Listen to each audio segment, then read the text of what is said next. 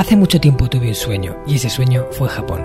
Me llamo Marcos Cartagena y quiero darte la bienvenida al Hanasaki Podcast, un lugar donde te hablaré de las enseñanzas más valiosas que he aprendido de la cultura japonesa, mis propias reflexiones sobre la vida y una sección de entrevistas que he titulado Personas con Ikigai, en la que traeré a hombres y mujeres que han encontrado su propósito vital y trabajan cada día para hacerlo realidad. Espero de corazón que disfrutes de los minutos que están por llegar y por último un breve mensaje en japonés que deseo algún día seas capaz de descifrar. Hanami ni seichuste saite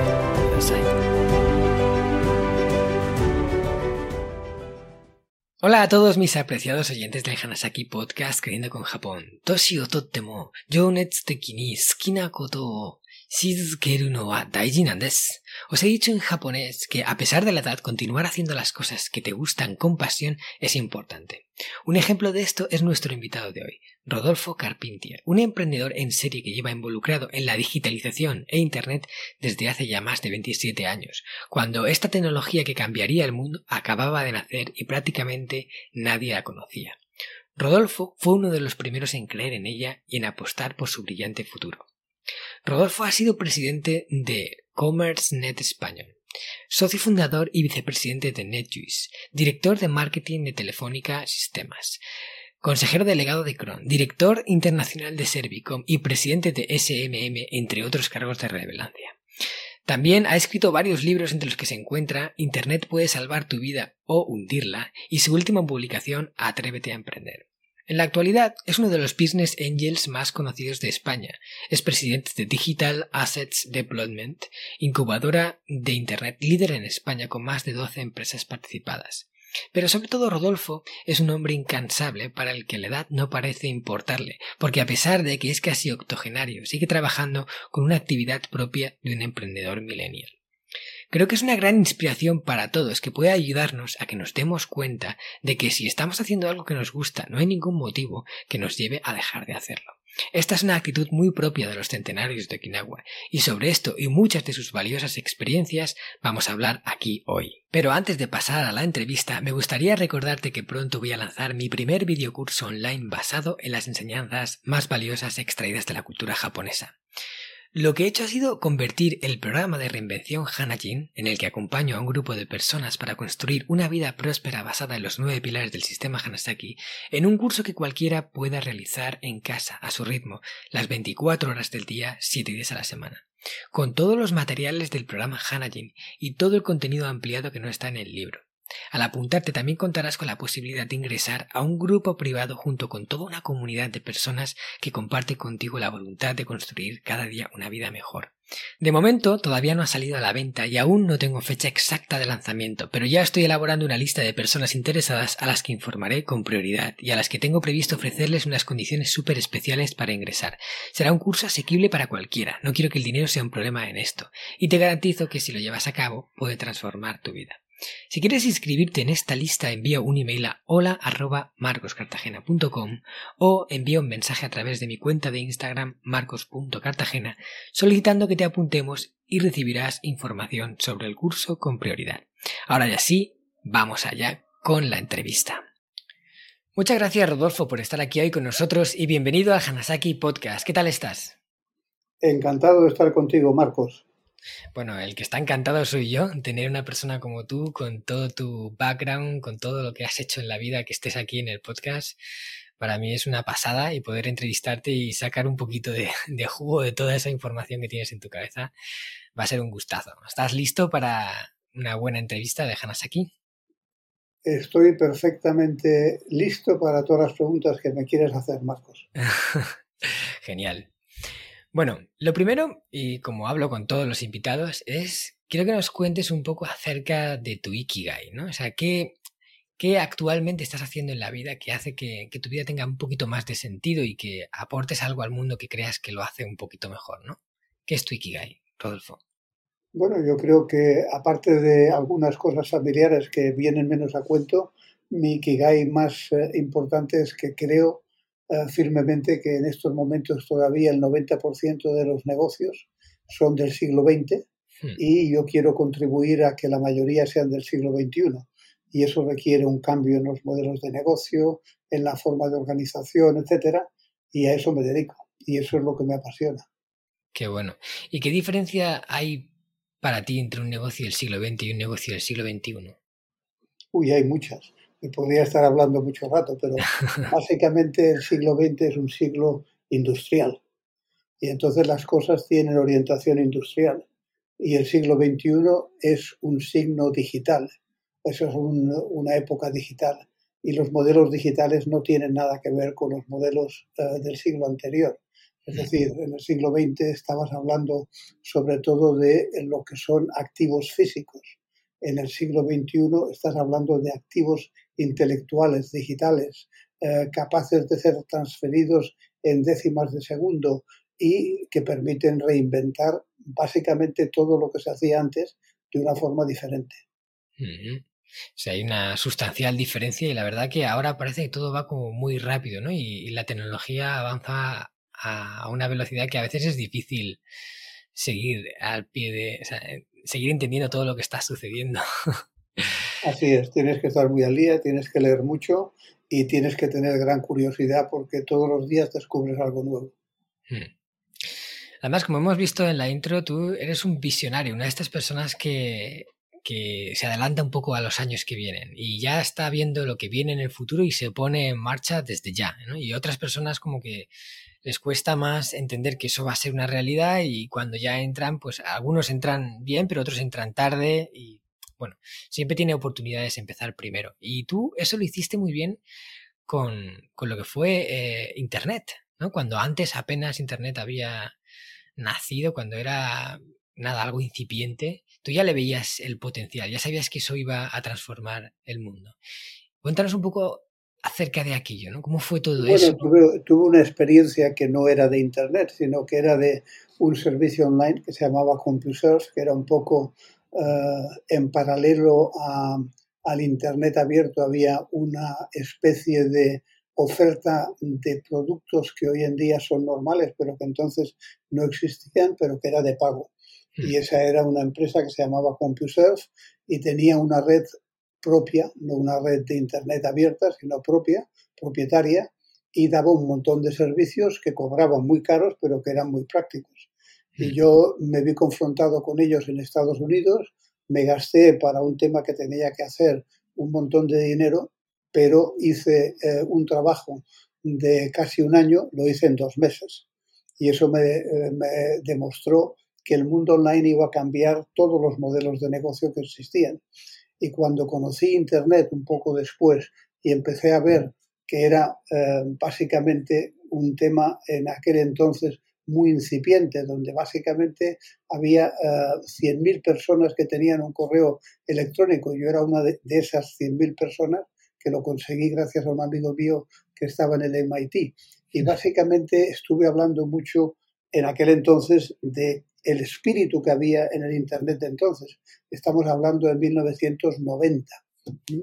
Realmente eh, el Internet comercial que se conoce hoy empieza con la aparición de la, de la WWW en el 92, 93, 94. Es cuando empiezan a aparecer los ISPs, los Internet Service Providers, y empieza a haber multitud de gente que empieza a entrar en Internet. Pero en aquel entonces lo que ofrecía Internet era muy limitado, correo electrónico y poco más. Y todo lo que se hacía de interactividad estaba muy restringido, no tenía gráficos, etcétera. Es decir, que eh, la gente no intuía lo que es el Internet de hoy.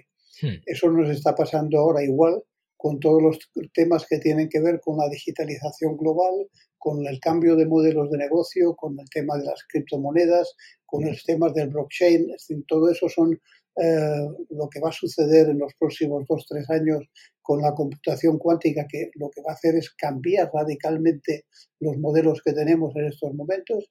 Y yo creo que hay que estar muy preparado porque si hemos visto cambios radicales en los últimos diez años, en los próximos diez años van a ser muchísimo más radicales. Hmm. Sí, sobre ese tema vamos a entrar después para que nos des un poco tu visión de, lo que se avecina, ¿no? O sea, de cuál es el futuro, porque lo que sí que hemos visto es que a nivel tecnológico el avance ha sido exponencial. O sea, en los últimos 10 años se ha avanzado muchísimo más que en los anteriores 50.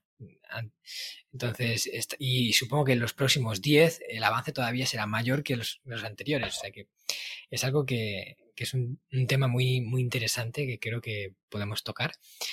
Pero cuéntame también cómo fue, eh, o sea, cuando tú veías algo claro y los demás no lo veían, ¿no? O sea, tú de alguna forma sabías que esto iba a ser una grandísima revolución, pero había mucha gente que no lo veía así, ¿verdad? Bueno, mm, prácticamente casi nadie. Yo en aquel entonces tenía una empresa de consultoría y lo que hacía era dar un cursillo de ocho horas que cobraba en aquel entonces 30.000 pesetas y durante eh, ese periodo de tiempo explicaba a los empresarios por qué el mundo online iba a cambiar sus modelos de negocio. Es decir, estamos hablando del 92-93 y yo estaba hablando ya de cómo digitalizar tu empresa. Y eh, eso es ahora que está de moda. Pero fijaros que estoy hablando de hace más de 20 años. Es decir, ha cambiado muchísimo. La gente venía por curiosidad, pagaba los 30.000 eh, las 30.000 pesetas, venía a mi, a mis eh, workshops, o sea, de, un, de ocho horas, y, lo primero que hacían era decir, ¿inter qué? tenía que explicarles lo que era Internet, ¿no? Pero sobre todo les tenía que explicar lo que era el mundo online, porque en aquel entonces no teníamos acceso a Internet desde un hotel, que es donde yo hacía las presentaciones. O sea, las presentaciones estaban grabadas, las explicaba yo, pero no teníamos acceso a Internet como hoy en día hay en cualquier sitio. Hmm.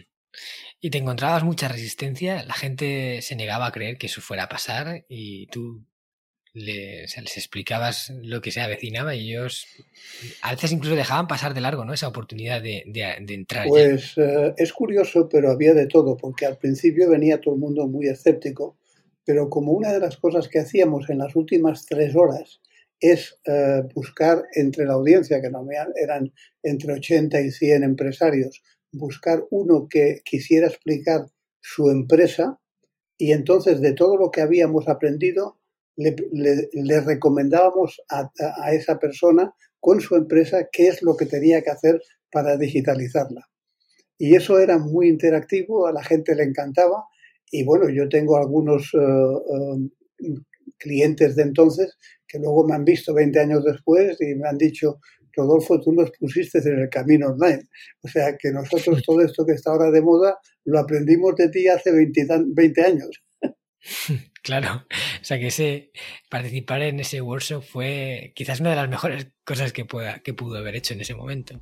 Bueno, y otra cosa muy interesante del workshop es que el marketing se hacía online, pero no por internet, sino por telex habrá muchos de los oyentes que no sepan lo que es un telex. Bueno, pues por telex lo que hacíamos era contratar, por ejemplo, 10.000 eh, direcciones en Valladolid de gente que tenía telex y les mandábamos un telex promoviendo el, el seminario. Y la gente se apuntaba al seminario, te digo, entre 80 y 100 tenía cada vez, y yo iba a un hotel con un, eh, proyector de esos barcos y un gran ordenador, o sea, llevaba casi 40 kilos para presentaciones y hacía una presentación durante ocho horas, yo solo, a la gente y las últimas tres horas de manera interactiva con alguno de los empresarios que se quedaba el paso al frente y decía, sí, a mí me gustaría que me recomendarais cómo hacer todo esto que hemos dicho en mi propia empresa, yo os explico qué es mi empresa. Entonces él contaba la empresa durante media hora, una hora, y durante dos horas todo el mundo participaba en recomendarle cosas que tenía que hacer de todo lo que habían aprendido al principio del día. Qué bueno, es una forma de, hacerles pensar en cómo utilizar esos aprendizajes que han tenido y ponerlos en práctica ya en, un caso real. Así es. Muy bueno, eso es muy bueno. Y claro, ibas con un ordenador que pesaba una tonelada, iba... ahí no tenías conexión a internet. Lo que más pesaba, no sé si lo recordarás porque tú eres joven, pero en aquel entonces habían proyectores barco que tenían tres focos y que pesaban 30 kilos. O sea, había que llevarlos, en, eh, estar fuerte y llevarlos bien. Entonces se ponían, se ponían, en, se ponían en, en, la sala y eso proyectaba lo que yo había preparado. Y todo lo que hacíamos era estático, porque en aquel entonces no había la capacidad de conectarse a nada. O sea, que todo lo que yo tenía que decir, esto, imaginaros que estamos conectados y que tenía que imaginárselo. Claro, porque no, no tenías la, acceso a Internet ahí. Era imposible. De hecho, una vez me pasó una cosa muy interesante, me parece que fue en Pamplona, hmm. que empiezo, le doy así al ordenador, en el momento que le doy, empieza a salir humo del ordenador y se me quema el ordenador un frente de 100 personas. Madre mía. ¿Qué hiciste? Y tú, bueno, pues tuve que dar la, la, clase sin proyectar.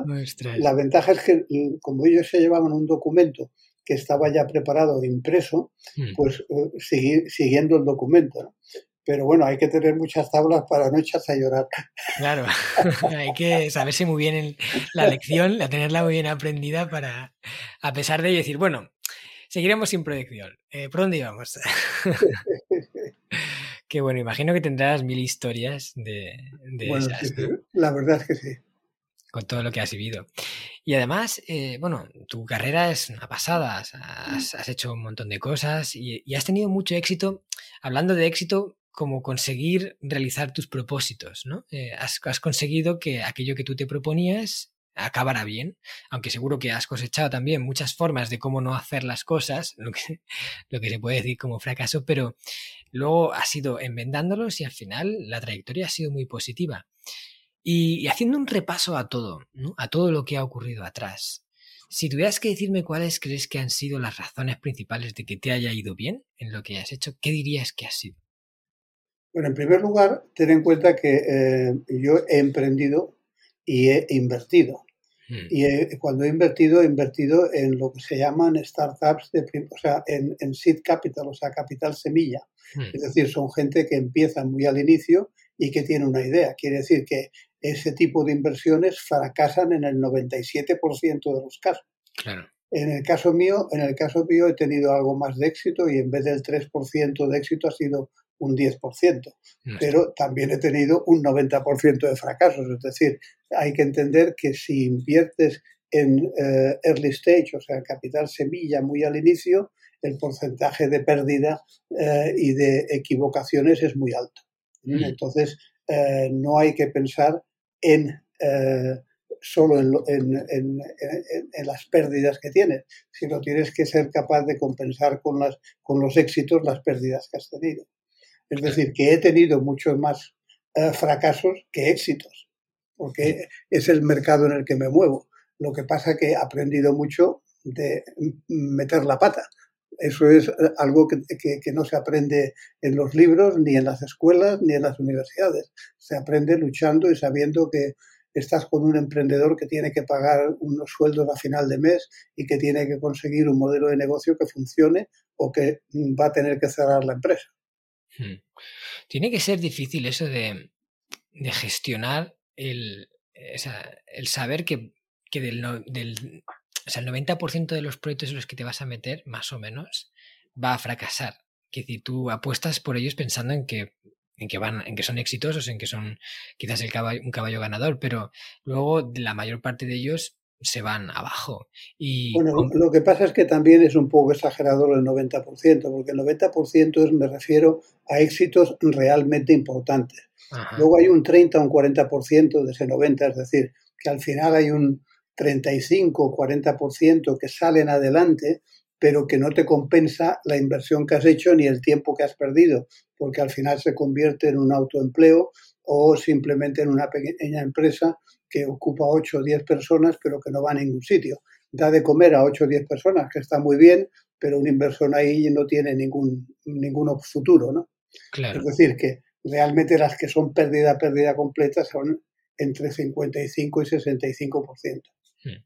Sí, pero bueno, aún así es bastante y tener que lidiar con, con ver cómo, eh, digo, iniciativas que, en las que habías invertido con ilusión y que luego acaban cayendo. Tienes que gestionar eso muy bien, ¿no? Para no hundirte tú.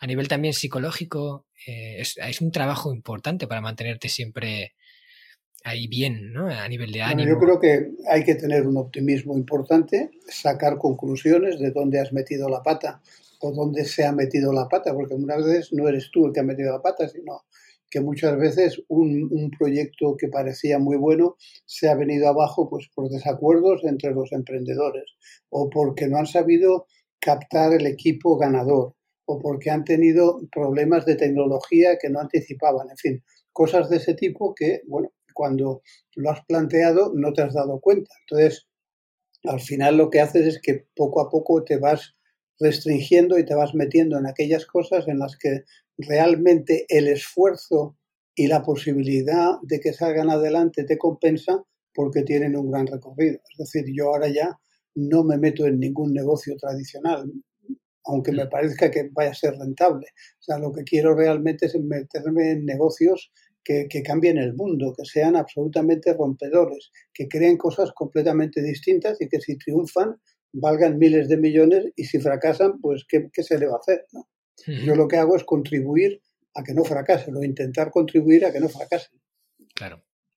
Claro, porque aparte de ser inversor, también aportas tu experiencia a esos proyectos. Bueno, cuando eres inversor de capital semilla, realmente eh, inviertes siempre porque tienes una relación con él o la emprendedora especial. Si no, ni te metes. O sea, si no hay ese feeling y, ese, y esa ah, vinculación con el emprendedor o la emprendedora, no eres capaz de invertir. Hmm. Y, y, cuando alguien te presenta un proyecto, cuando ves a un equipo de emprendedores que tiene una idea y, y ellos te lo presentan, ¿cómo decides a quién inviertes? No sé, ¿en qué te fijas para decir, estos puede que vayan bien? Bueno, básicamente es un poco al revés. Lo primero que haces es descartar. Es decir, yo en cinco minutos descarto un proyecto.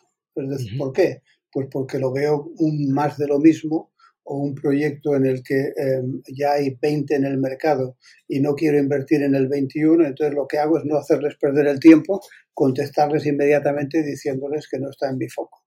Y lo que no hago nunca, que hace mucha gente, es decirle, ah, pues me voy a pensar, no sé qué, y haces, les haces perder un mes para luego decirles que no.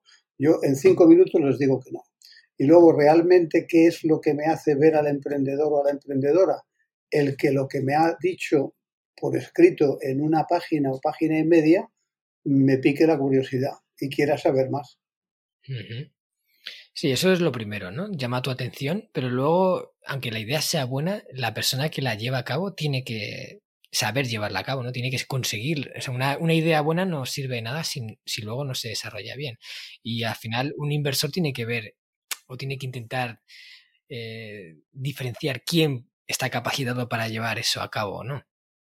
La capacidad de ejecución es vital, pero te llevas muchas sorpresas. Es decir, que hay gente de 20 años que nunca ha hecho nada, o sea, que no haya demostrado nunca que es capaz de ejecutar y luego se pone a ejecutar y es un, campeón.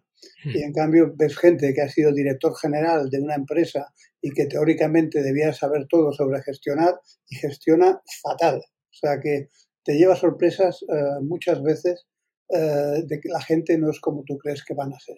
Hmm. Yo me fijo mucho en el equipo, es decir, cuando es un emprendedor solo eh, me preocupa. Siempre me gusta que sea un, emprendedor que eh, yo siempre digo que la, la venta más difícil de un emprendedor o de una emprendedora es a su propio equipo. Eso quiere decir que si ha sabido venderlo bien, su equipo mm, realmente suena bien. Si no, es que está todavía eh, por demostrar que es capaz de hacerlo. Hmm. O sea, eso quiere decir que has conseguido convencer a gente con buenas capacidades eh, de que se una a tu proyecto. Exacto, exacto.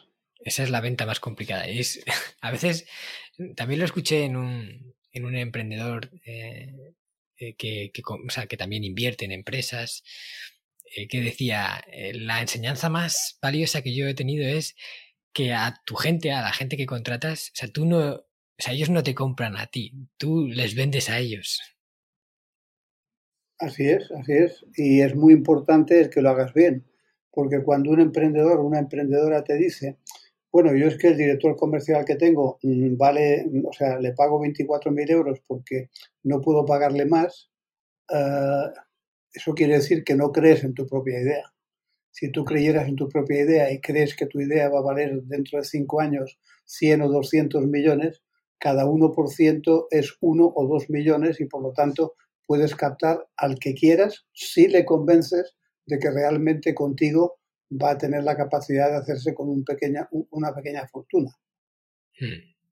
Sí, o que colabora con algo que va a transformar el mundo de una forma en la que ya simplemente el hecho de formar parte de eso le va a hacer sentir realizado también. Sí, o que lo que va a aprender le va a servir para luego montar la suya. Vale, qué interesante. Y Rodolfo, háblanos un poco de, bueno, estoy seguro de que en todo este tiempo de trabajo, enfrentarte a muchos retos, has, realizado multitud de aprendizajes que te han ido haciendo, convirtiendo en mejor persona de lo que eras al principio, ¿no? Todo este proceso de evolución. Dinos cuáles crees que han sido tus mayores aprendizajes que has realizado en toda tu carrera. Bueno, yo creo que el mayor aprendizaje es la humildad. Es decir, en el momento en que tú crees que ya lo sabes todo, y dejas de ser humilde, empiezas a pegarte castañas contra todo.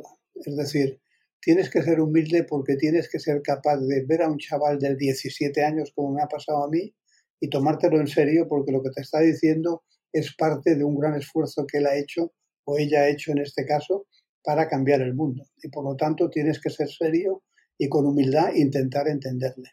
Hay mucha gente que dice, bueno, yo es que conozco todas las métricas de Internet, eh, no invierto hasta que no veo que las métricas funcionan. Bueno, de esos hay muchos, pero en el fondo esos eh, tienen un paso ya más donde la humildad la han dejado atrás y lo que están haciendo es juzgar en base a resultados.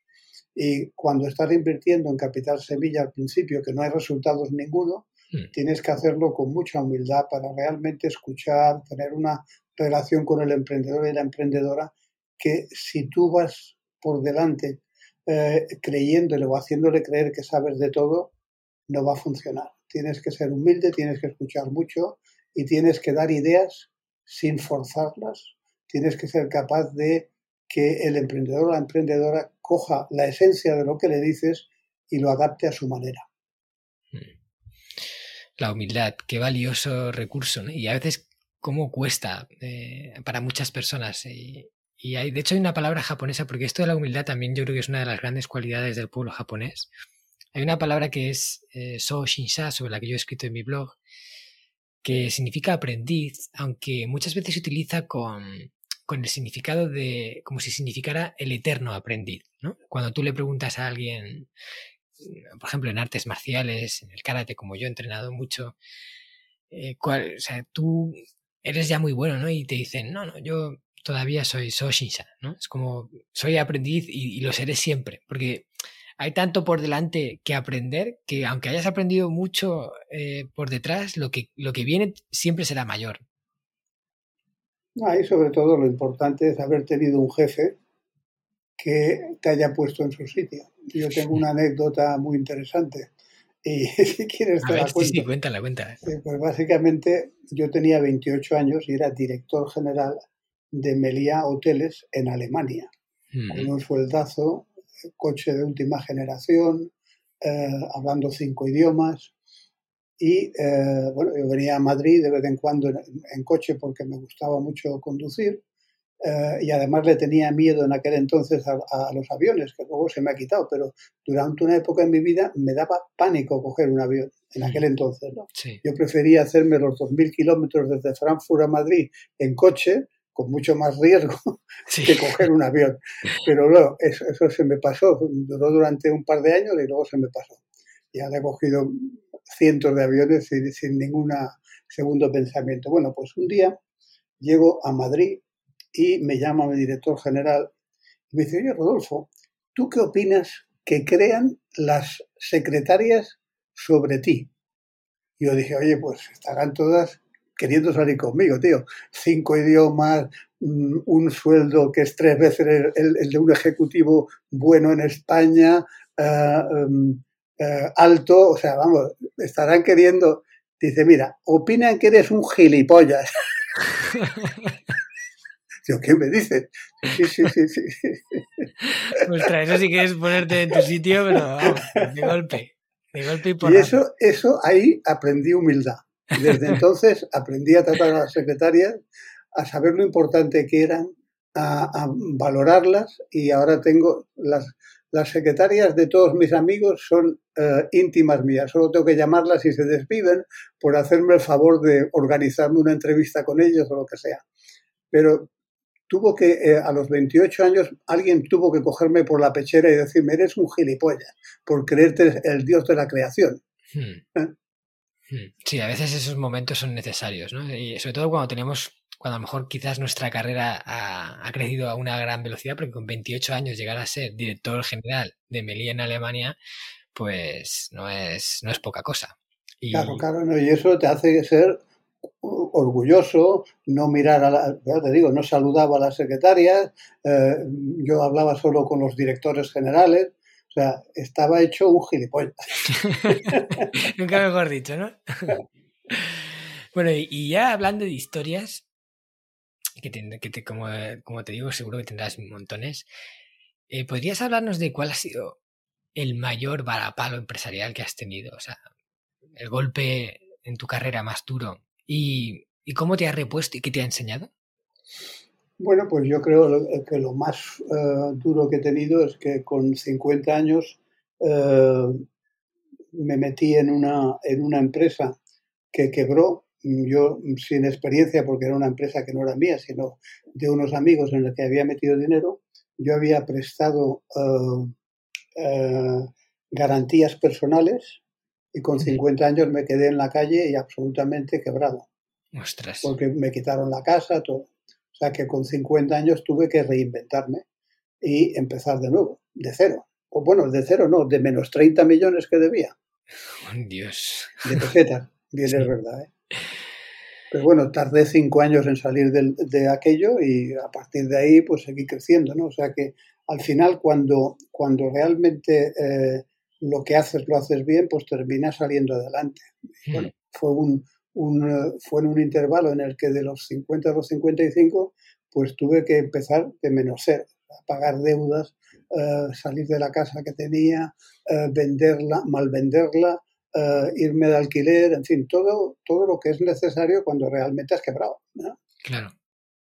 Este podcast está patrocinado por descubriendojapón.com, una agencia especialista en organizar viajes con alma a Japón de la que yo también soy uno de sus fundadores.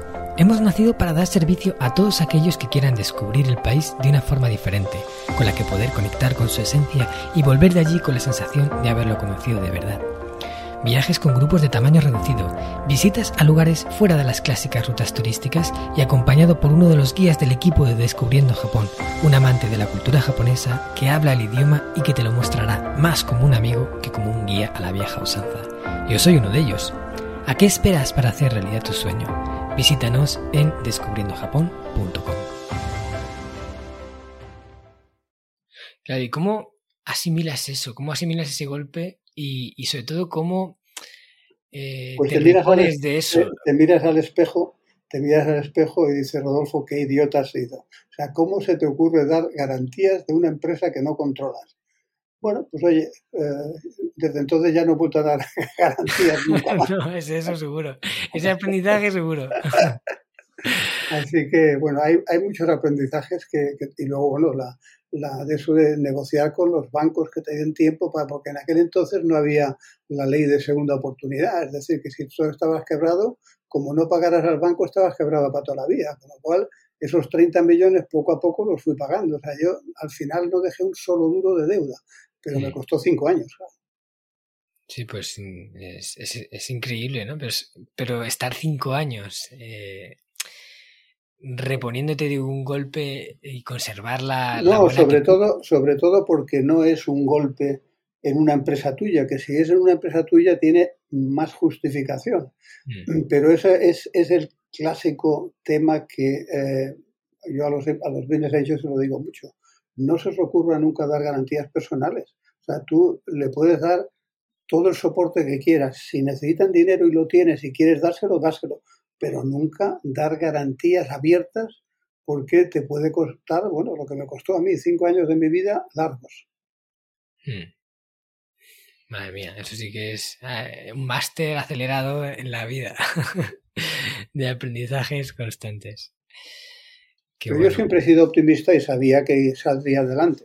Y luego además tengo la ventaja de tener una mujer que me apoyó desde el principio, porque en un caso como eso lo, más lógico es que termines divorciándote, etcétera. Claro. Lo que nos hizo es, nos unió más, hicimos eh, conseguimos mantener a las niñas en un colegio carísimo que tenían entonces y no tener que sacarlas en base a trabajar mañana, tarde y noche, pero al final salimos adelante. Hmm.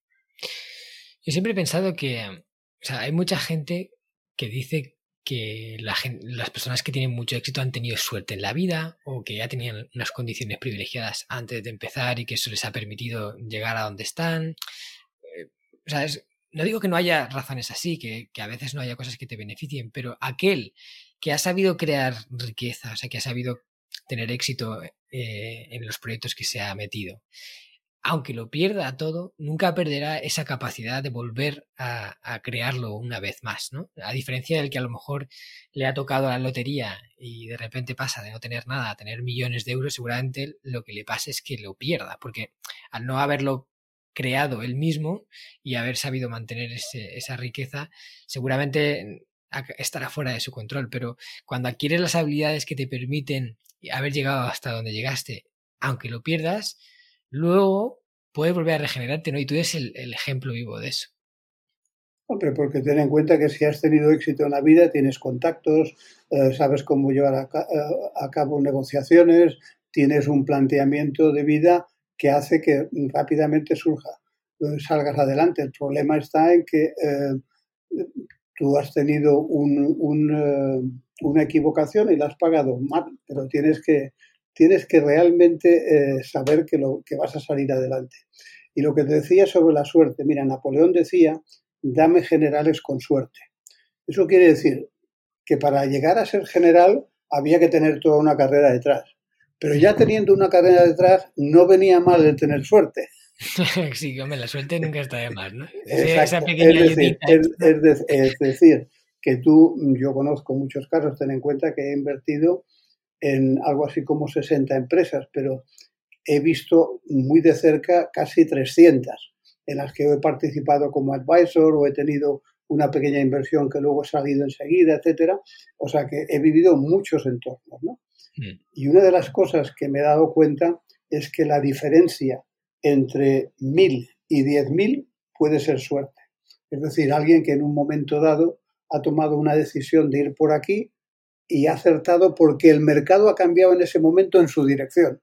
Mm. Y al revés, algunos que han ido en una dirección y el mercado se ha puesto a salir empresas en ese sector como, como mm, eh, hormigas y de repente se ha visto asfixiado por la competencia.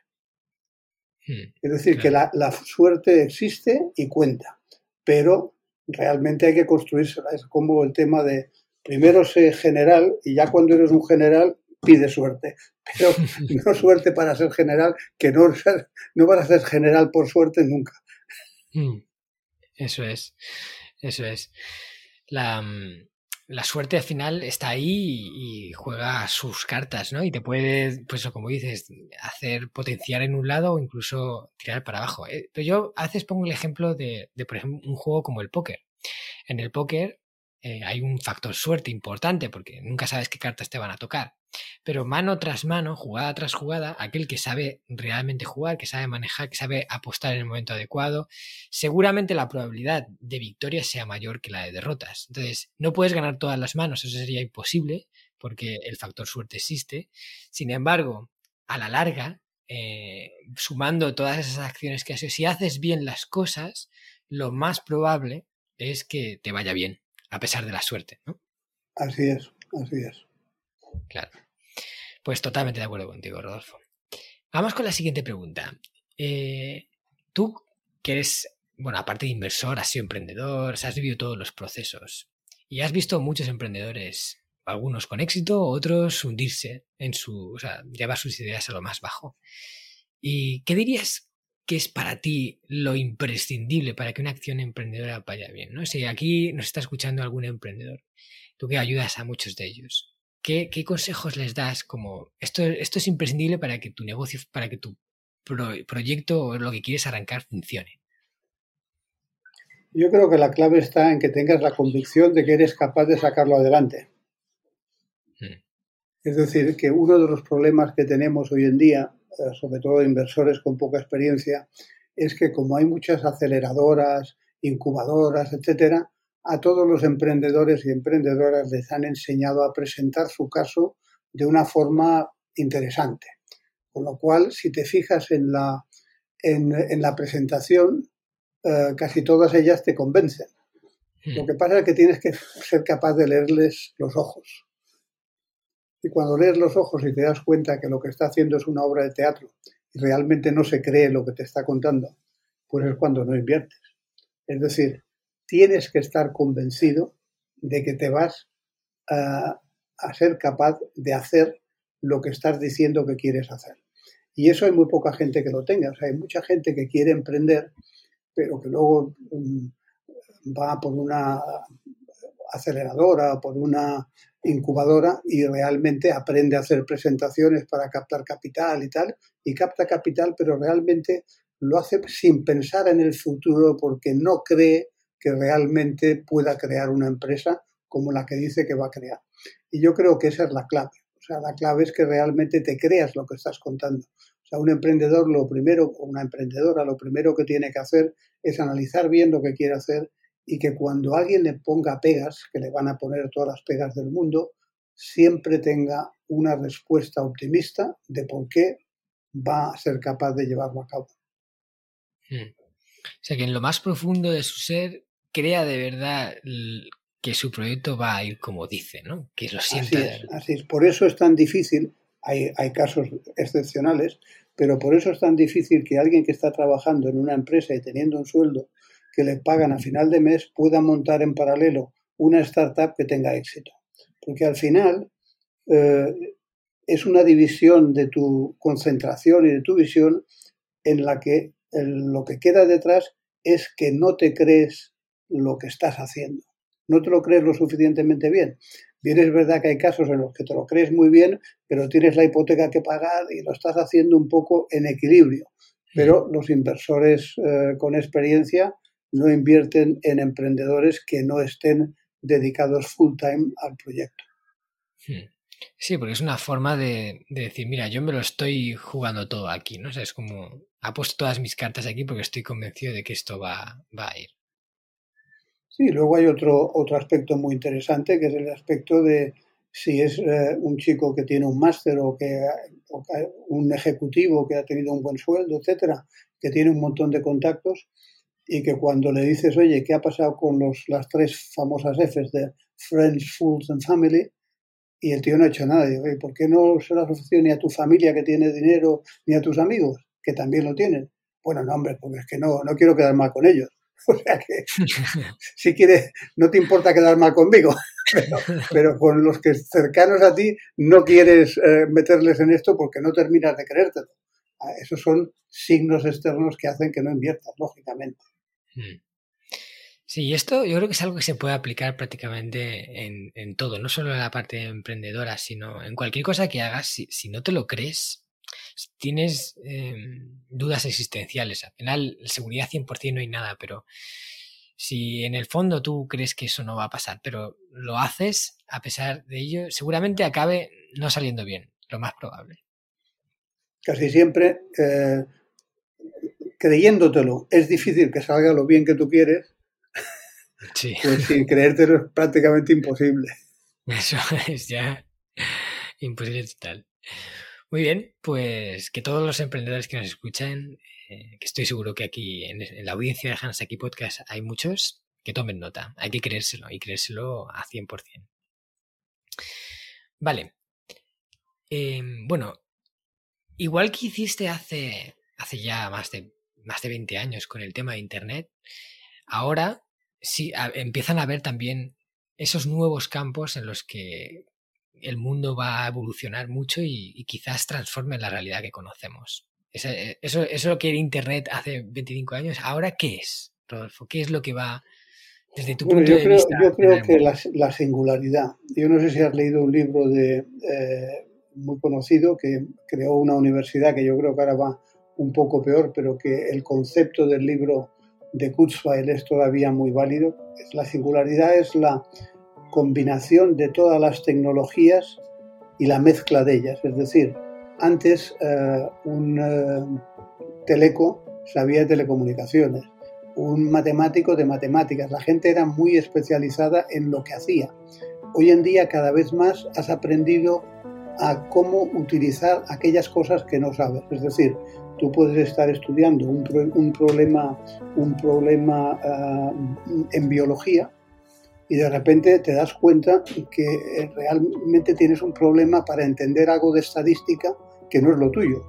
Pero a través de Internet conoces un montón de estadísticos que están dispuestos a colaborar contigo gratis porque les gusta el problema para hacer que tu trabajo sea mucho más consistente. Es decir, lo que hoy se llama a nivel genérico eh, innovación abierta, pero que tiene mucho que ver con la eh, capacidad de Internet de interrelacionar gente. Es decir, yo tengo un problema matemático y tengo foros de matemáticos en Internet a los que puedo mm, asistir y gratis en muchos casos o, pagando una cantidad pequeña consigo resolver un algoritmo que yo que no soy matemático no podía resolver. Y eso está haciendo que eh, sea un círculo virtuoso que hace que los, las tecnologías cada vez se aceleren más. Es decir, ¿Qué es la biomedicina? Pues la utilización de todo lo que sabemos de medicina, todo lo que sabemos de biología y todo lo que sabemos de computación. Es decir, estamos llegando a una situación en la que esa eh, sinergia entre distintas disciplinas y ciencias se acelera cada vez más por la conjunción entre ellas. O sea, por la interacción que hay entre la gente que forma parte. Exacto, exacto. Antes tú eras un, un físico que estabas en, Cuenca y eras un físico en Cuenca y estabas limitado a Cuenca y algún que otro eh, viaje que hicieras a, Estados Unidos a ver no sé qué en un congreso. Hoy en día, a los dos minutos de tener un problema que no sabes resolver, si, te has preparado bien, sabes dónde preguntar. Y eso hace que cambie por completo lo que es la visión del siglo XXI comparado con el siglo XX. Es decir, el siglo XXI la ventaja que tiene es que te da acceso al talento casi en tiempo real y casi gratis o pagando muy poco. En muchos casos eh, realmente hay mucha gente que colabora porque quiere estar en el proyecto, simplemente. Mm. Muchas de las cosas que vemos en, eh, criptomonedas, etcétera, en, blockchain, etcétera, son gente que está colaborando gratis y tamores porque el proyecto les gusta.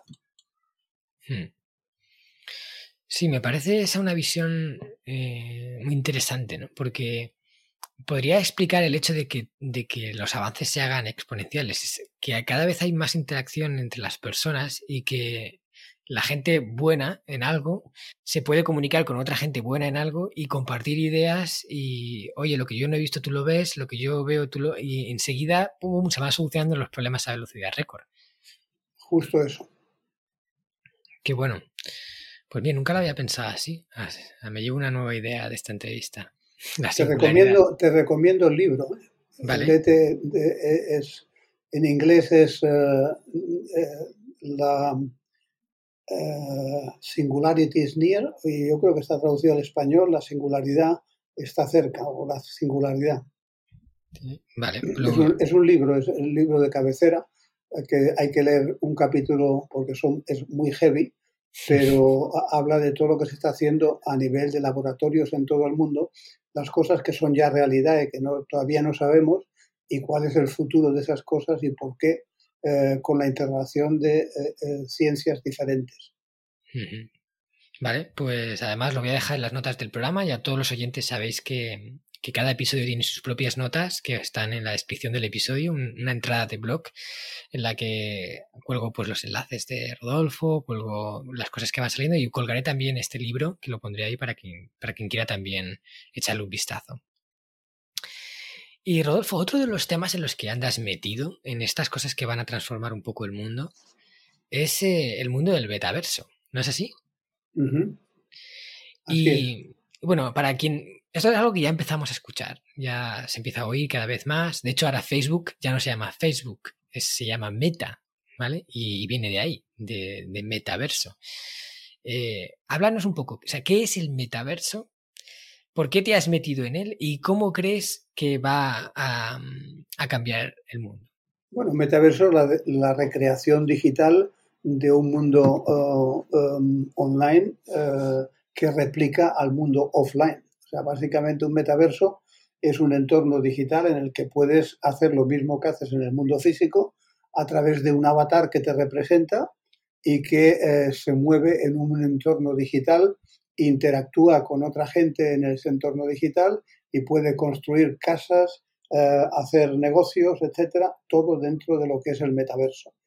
Entonces, eh, es un entorno que empezó hace ya mucho tiempo, hace casi 20 años, con, con Second Life, que empezó, pero era dos dimensiones en un entorno todavía poco inmersivo y ahora ya con la capacidad de tener eh, gafas eh, de esas de 3D donde puedes meterte en el mundo virtual, pues nosotros eh, hace tres semanas tuvimos el primer consejo de administración dentro de un metaverso que yo sepa que hubo en España. Hmm. Sí, eso me acuerdo cuando, cuando nos vimos y me lo contaste, me pareció impactante. O sea, un consejo de administración en metaverso. ¿no? O sea, tú te, te pones con las gafas y estás dentro de una realidad diferente. Además, tú puedes ver tu propio avatar, ¿no? Puedes ver tu cuerpo con esas gafas. Y, hacéis esa reunión, en vez de por videoconferencia a través de Zoom, eh, lo haces pues viéndoos en una mesa sentados todos, ¿no? ¿Cómo fue, cómo fue esa, esa reunión? Pues muy bien, porque eh, tardamos algo así como 10 minutos en coordinar todos los, los, que estaban directamente en ordenador con los que estábamos eh, ya con gafas virtuales, etcétera, pero a los 10 minutos funcionaba todo y la verdad es que tuvimos un consejo como si hubiera sido presencial y muy interesante porque realmente estábamos dentro de nuestro propio proyecto y viendo todo mm, de una forma inmersiva. ¿no? Hmm. ¿Y, cómo crees que va a evolucionar el tema del metaverso? O sea, eh, las, empresas van a empezar a aplicarlo en sus trabajos, en su forma. ¿Cuál es tu visión? ya, hay, muchas que lo están haciendo. Eh, todavía estamos en, estamos en el entorno de metaverso, estamos como estábamos en Internet en 1993. O sea, muy al inicio, todavía hay eh, muchas herramientas que mejorar, todavía hay mucha simplicidad que incluir, es decir, todavía es complejo, no se puede hacer de un día para otro, necesitas gente que sepa, etcétera. Pero yo creo que todo eso va a evolucionar, como fue el caso de Internet, y que dentro de cinco años será de lo más normal. Lo tendremos metido en nuestros ordenadores, lo tendremos probablemente bajo la piel, es decir, tendremos sensores que nos permitirán sentirnos en el metaverso como si estuviéramos en un entorno físico y se reinventarán muchas cosas.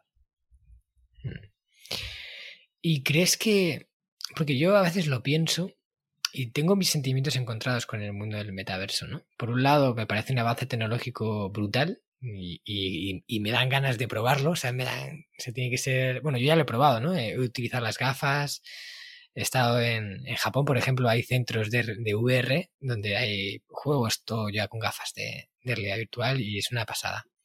Pero ¿tú crees que eso va a ser bueno para el mundo? O sea, ¿no corremos un riesgo de que haya cada vez más personas conectadas a un mundo paralelo y, haya mucha gente que deje de vivir en este mundo, ¿no? Como, como por supuesto, si... Por supuesto que es un riesgo, pero ¿qué tecnología no tiene un riesgo?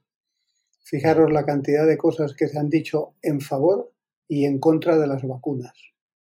Tienes mm. gente que está fervientemente demostrando o queriendo demostrar que las vacunas han sido la panacea y los que eh, contrariamente dicen las, las vacunas lo que han hecho es retrasar eh, lo que eh, la naturaleza hubiera hecho, hubiéramos muerto menos gente. Es decir, la tecnología tiene gente a favor y en contra, cualquier tecnología.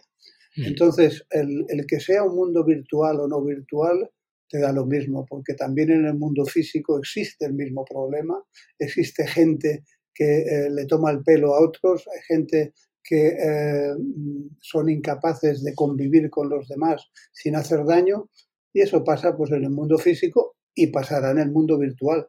Y habrá que regularlo y habrá que controlarlo. Pero yo creo que todo avance tecnológico al final termina por aportar cosas que de otra manera no hubiéramos eh, descubierto. Hmm. O sea que tú, como buen optimista que eres, lo ves con optimismo, ¿no? O sea, la, llegada del metaverso crees que, va a hacer algo bueno por el mundo.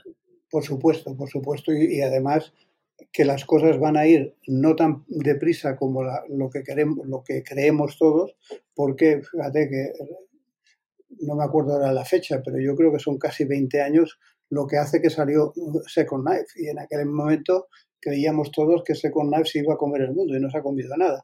Bien es verdad que ha hecho cosas como crear empresas dentro de Second Life que facturaban 100 millones de dólares, no es ninguna tontería. Pero bueno, era todo muy incipiente, eh, la tecnología no estaba donde, donde está ahora y de hecho el propio Second Life, que ha sido absorbido ahora por uno de sus fundadores que tiene una tecnología mucho más avanzada que la de Second Life, va a cambiar por completo. Es decir, que todo eso, eh, todo eso está haciendo que avance muy rápido, pero no va a ir tan rápido como cree mucha de la gente que está.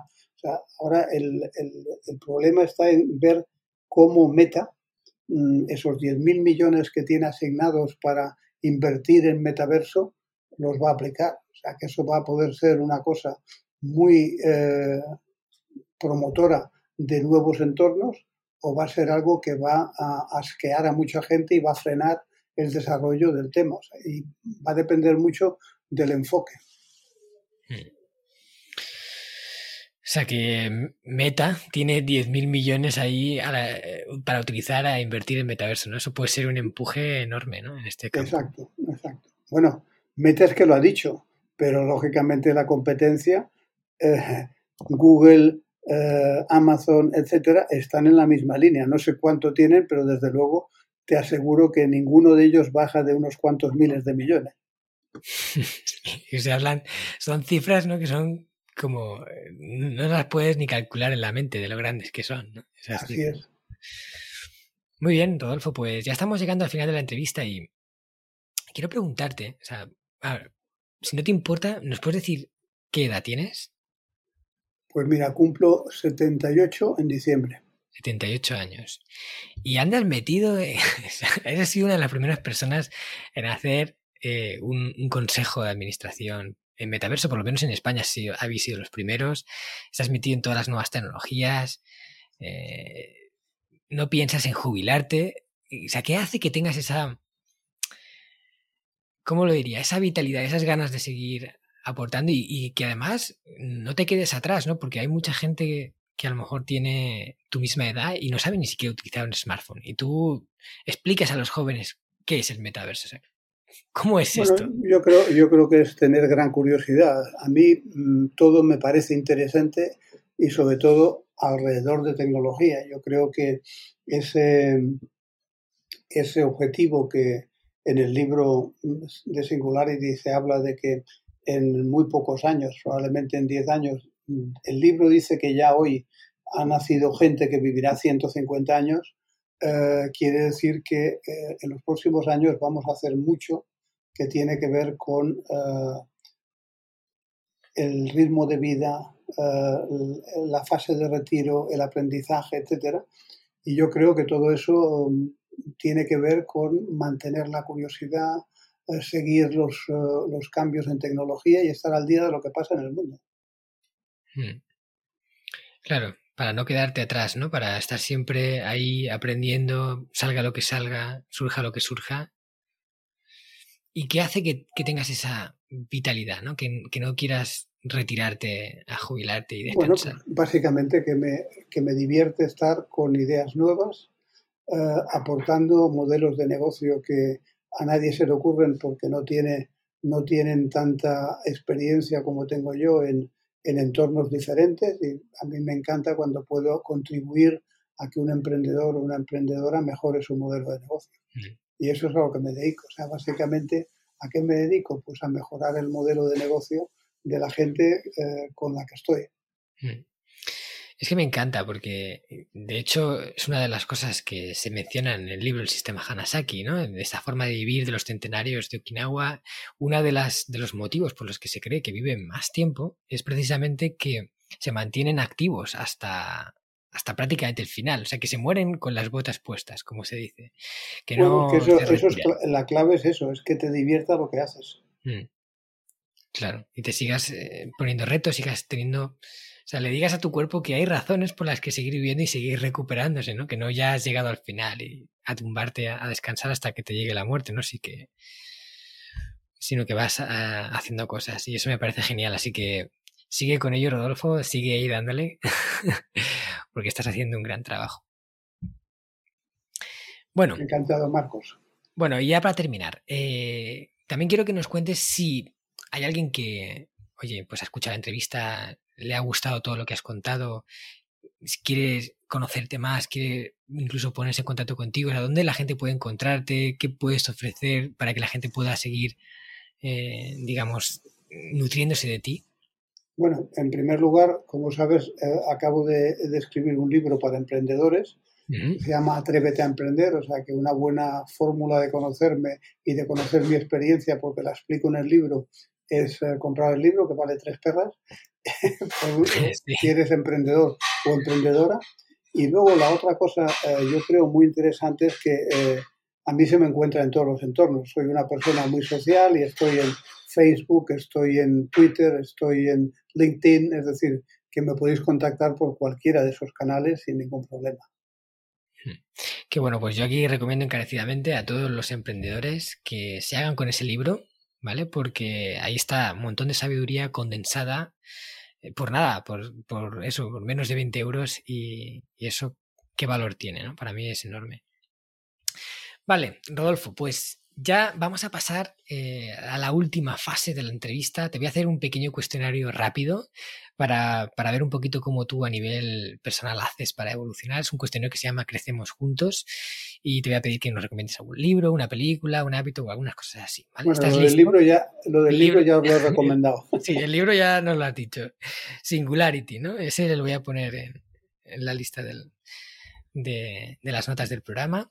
Pues pasamos ya directamente a la segunda. Vamos a la de la película. Dinos una película que a ti te haya impactado, que, te haya aportado algo, ¿no? Que, te haya inspirado. Soy incapaz de, pensar en una porque ten en cuenta que tengo tantas aficiones que tengo he, seguido todas las sagas de eh, todas las sagas de eh, la Guerra de las Galaxias me, me, han encantado He visto luego películas policíacas que me encantan eh, por la deriva que tienen, sobre todo las de eh, que son interpretaciones de, de Agatha Christie, etcétera. O sea que mm. una sola realmente sería muy difícil. Sería complicado, ¿no? Pero hay alguna que te venga, un título que te venga a la cabeza, aunque no sea el mejor, pero digas, mira, esta sí, esta, esta es un película. Bueno, pues una cosa que me ha gustado mucho últimamente es Stranger Things.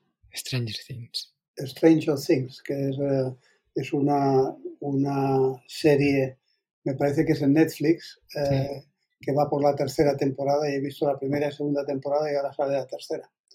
Y me ha gustado mucho. Genial, pues nada, aquí lo ponemos como recomendación. Luego, dinos también un hábito que tú practicas de forma frecuente, algo que haces de manera eh, habitual y que te proporciona grandes beneficios, que dices, esto no te puede faltar. Ah, bueno, es el golf. O sea, yo intento jugar dos veces a la semana al golf. Eh, no lo consigo nunca, pero por lo menos juego una e intento ir a dar bolas otras dos o tres. ¿no? O sea que el golf para mí es una, una real relajación importante y luego me encanta leer. Hmm, leer, leer sin duda es, es un hábito clave. Muy bien. ¿Tienes alguna frase que te venga a la cabeza, una de esas frases que contiene una enseñanza, un aforismo que a ti o sea, que lo utilizas como un mantra que te recuerda algo para que nunca se te olvide. No, yo, hombre, lo he dicho antes en la entrevista, o sea, básicamente el emprendedor que no sabe crear un equipo porque realmente no cree en su negocio. Hmm. Yo creo que eh, esa es una de esto que se les digo siempre, es decir, si tú no, no eres capaz de crear un gran equipo, es porque no crees en tu gran idea. Vale, buena frase. Vamos con la siguiente. Recomiéndanos un lugar, un sitio en el que hayas viajado, en el que hayas estado y que digas, Buah, este sitio no te lo puedes perder.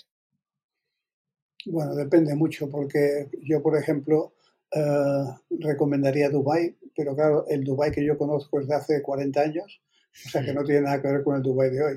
Eh, en aquel entonces, eh, que fue donde yo empecé con la tecnología, curiosamente, pues es un tipo que es un, es un, sitio que me ha marcado, pero que no, no sería hoy una recomendación mía.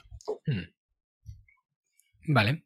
¿Y hay algún otro que digas, o sea, a lo mejor un sitio que te Japón te lo conté personalmente. O sea, cuando estuve en Japón uh, haciendo judo durante un mes entero, ocho, nueve horas diarias, a, a, los pies de Fujiyama, pues eso es un recordatorio que no perderé en mi vida. Sí, es verdad que no lo hemos comentado en la entrevista, pero cuando nos conocimos hablamos mucho sobre Japón y, además me di cuenta pues que eso que eres un, apasionado de su cultura. Sí, pero luego no, luego no no he, vuelto nunca, cosa curiosa, porque no sé por qué razón no ha coincidido nunca el que he ido a China varias veces, etcétera, pero Japón no he conseguido ir, no sé por qué. Hmm, pues nada, ya sabes, Rosolfo, que nosotros tenemos una agencia que se llama descubriendojapón.com y cuando quieras volver... ya sabes que lo tengo, lo tengo en mente. lo tienes ahí en mente. Cuando quieras volver ya sabes que será un placer para nosotros mm, llevarte y si te apuntas a uno de los viajes en los que yo mismo hago de guía, los de Creciendo con Japón, yo te acompañaré en toda esa aventura. Muy bien, pues a ver, últimas preguntas, dos últimas. Dinos una persona a la que sigues, una persona que incluso que tú hasta modelas en algún aspecto de tu vida o de, negocio que, que, te inspira a seguir creciendo. Bueno, eso, eso va cambiando con el tiempo. Ahora, por ejemplo, con todos lo los movimientos que ha habido, eh, el que sigo mucho últimamente es Elon Musk. Pero, por ejemplo, también sigo muy de cerca a Kurzweil, que es el autor del libro de Singularity, y que es ahora un chief, me parece que es Chief eh, Innovation Officer de Google. Mm, son dos personas que sigo con, con asiduidad. Vale. Y última pregunta, ¿hay algún canal de podcast que escuches de forma frecuente y que te, y que te aporte valor, que recomiendes? Pues no, no porque realmente eh, cada vez estoy más metido en temas de, de vídeos, o sea, de seguir más canales de canales de, de vídeo eh, estoy muy metido ahora en analizar eh, el uso de TikTok para nuevos modelos de negocio. Y realmente podcast tengo dos o tres americanos que, a los que estoy suscrito, pero que llevo tiempo sin escucharlos. Vale. Bueno, pues aquí lo dejamos. Eh, Rodolfo, ha sido un gustazo charlar contigo, preguntarte sobre todas esas cosas. De verdad te agradezco muchísimo el tiempo que nos has dedicado a mí y a toda la audiencia del Hanasaki Podcast. un placer. Un placer estar contigo, Marcos. Bueno, y a todos los que nos escucháis, como ya os digo, cada semana tendréis un nuevo episodio, un nuevo episodio de reflexiones mías o de entrevistas en esta sección de personas con Ikigai. Y el miércoles que viene estaremos aquí de nuevo, como cada miércoles. Así que aquí te espero. Espero que hayas disfrutado de este capítulo, de esta cantidad de información súper valiosa y que te haya inspirado a seguir creciendo. Muchas gracias. Sayonara. Mata Kondo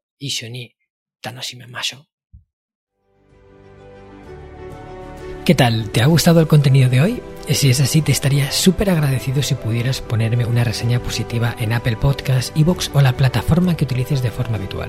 Esto me va a ayudar a hacer llegar a más personas un contenido que realmente creo que es valioso. También te recuerdo que todos los oyentes del podcast tenéis la posibilidad de descargar de forma gratuita el primer capítulo del libro, del cual soy autor, El Sistema Hanasaki, los nueve pilares de Japón para una vida centenaria con sentido, y además un pequeño ebook complementario que he escrito y titulado Los 27 superalimentos de la dieta japonesa, donde hablo de aquellos alimentos que según se cree ayuda a los japoneses más longevos a vivir hasta los 100 años. Puedes descargar estos dos obsequios en marcoscartagena.com barra regalo. Nos vemos en el próximo podcast y como dirían en japonés, mata kondo, soremade o genki.